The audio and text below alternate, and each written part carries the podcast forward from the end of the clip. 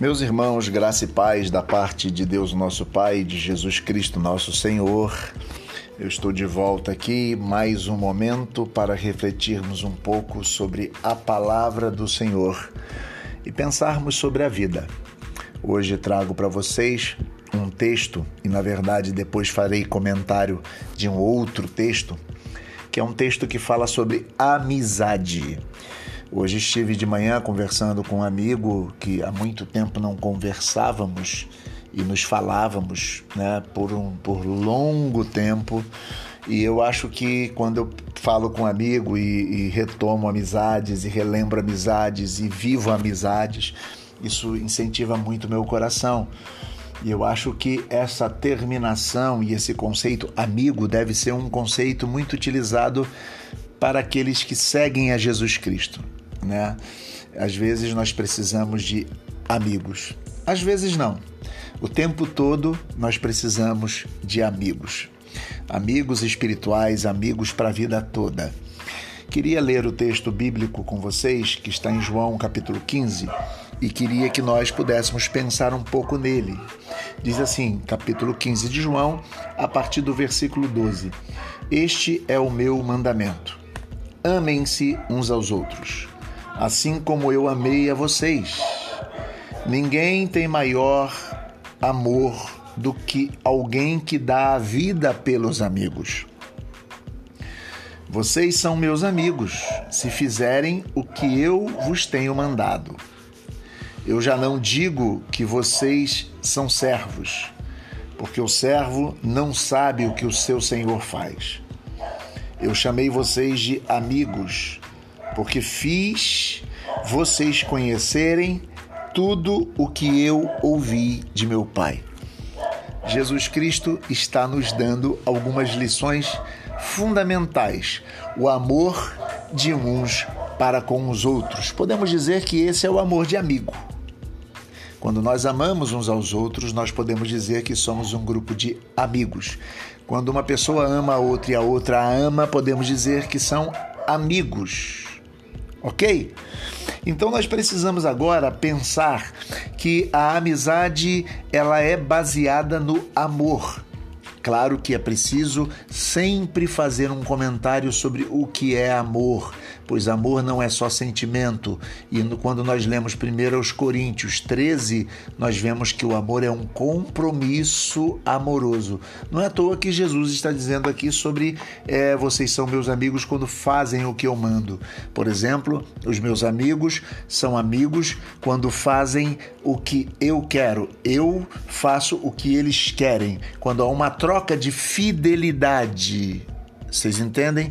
Não é querer obediência do meu amigo, mas quando há fidelidade mútua, existe amizade mútua.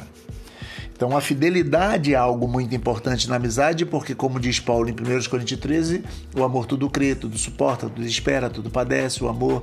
Enfim, todos nós conhecemos o que o texto diz e os que não conhecem, eu indico, leiam 1 Coríntios capítulo 13. Então não existe maior amor do que dar a vida pelos seus amigos, e é o que Jesus está falando sobre o que ele vai fazer pelos discípulos. Entendeu? Versículo 15 diz: Eu já não digo que vocês são servos. Jesus faz questão de trocar o paradigma. Jesus faz questão de trocar o modelo. Ele diz: Eu não chamo vocês mais de servos, mas eu chamo vocês de amigos. Porque os, os servos não sabem o que faz o seu senhor, mas o amigo sim. E eu estou revelando a vocês tudo o que eu ouvi de meu pai. Estou me expondo para vocês. Jesus se mostra ser amigo e Jesus tem nos discípulos verdadeiros amigos porque ele se expõe. O verdadeiro amigo é aquele é, através do qual nós podemos expor as nossas vidas. Não através do qual, mas o amigo é aquele para quem podemos expor as nossas vidas e expor as realidades dos fatos.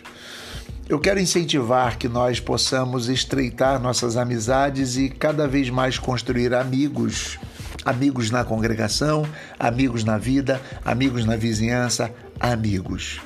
Eu tomo aqui agora para nossa reflexão e pensarmos um pouco mais sobre a amizade, o que diz Eclesiástico, que é um texto conhecido como texto apócrifo do Velho Testamento, está na Bíblia Católica, mas tem algumas lições interessantes sobre amizade. No capítulo 6 de Eclesiástico, a partir do versículo 5, olha como diz o versículo 5: Palavras afáveis aumentam os amigos, a fala amável aumenta, aumenta as atenções. Né? É, a forma correta de cultivar uma amizade é tendo palavras afáveis. Diz no versículo 5, 6 assim, ó, que sejam muitos os que lhe desejam a paz, porém confiando apenas entre mil em um. Então ele está dizendo: você tem palavras afáveis, você pode atrair multidões, mas às vezes numa multidão você pode confiar em um. Olha que coisa interessante. Se nós formos ler mais adiante ainda, né, nós vamos perceber alguns outros valores que Eclesiástico vai colocar para gente. Diz assim no versículo 14 do capítulo 6 de Eclesiástico: Amigo fiel é proteção poderosa, nos protege, né? E quem o encontra, encontra um tesouro. Amigo fiel não tem preço, não há medida para indicar o seu valor. Amigo fiel é remédio para a vida, cura-nos na hora da angústia e da dor. E os que temem ao Senhor o encontrarão. Quem teme ao Senhor orienta bem suas amizades. Orienta bem suas amizades. Assim como ele é, também será o seu companheiro. Toma esse texto de Eclesiástico, pois achei interessante, pois tem muito a ver com o que nós acabamos de falar lá em Jesus Cristo. Quando Jesus fala do compromisso da amizade, de, ser, de fidelidade mútua, é como se Eclesiástico respondesse a isso. Mas eu queria que nós pudéssemos valorizar a amizade. A nossa comunidade existe para que façamos amigos e tenhamos amigos. Não só na nossa comunidade, mas que sejamos amigos uns dos outros. Lembre-se, o amigo, ele não se baseia somente nas redes sociais, o amigo não se baseia no que dizem. O amigo é aquele que presente é fiel ao outro. A verdadeira amizade é aquela que é construída numa fidelidade mútua. O fiel e o amigo é aquele que faz o que eu mando. O fiel e o amigo é aquele a quem eu sou fiel. Nós precisamos de fidelidade uns para com os outros que o amor seja a boa medida que nos una, como diz lá Jesus Cristo.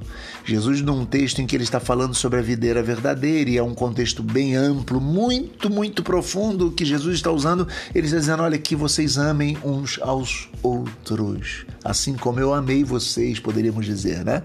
Então, que realmente o amor de Cristo e que a verdadeira amizade seja o que nos una e que nesse momento de quarentena possamos sempre nos lembrar dos amigos com carinho no coração, mandar mensagens e ligar uns para os outros para que possamos que com palavras afáveis manter as nossas amizades e que nós possamos no meio de multidões encontrar os verdadeiros amigos e que eles sejam âncora para a nossa vida, tá bom?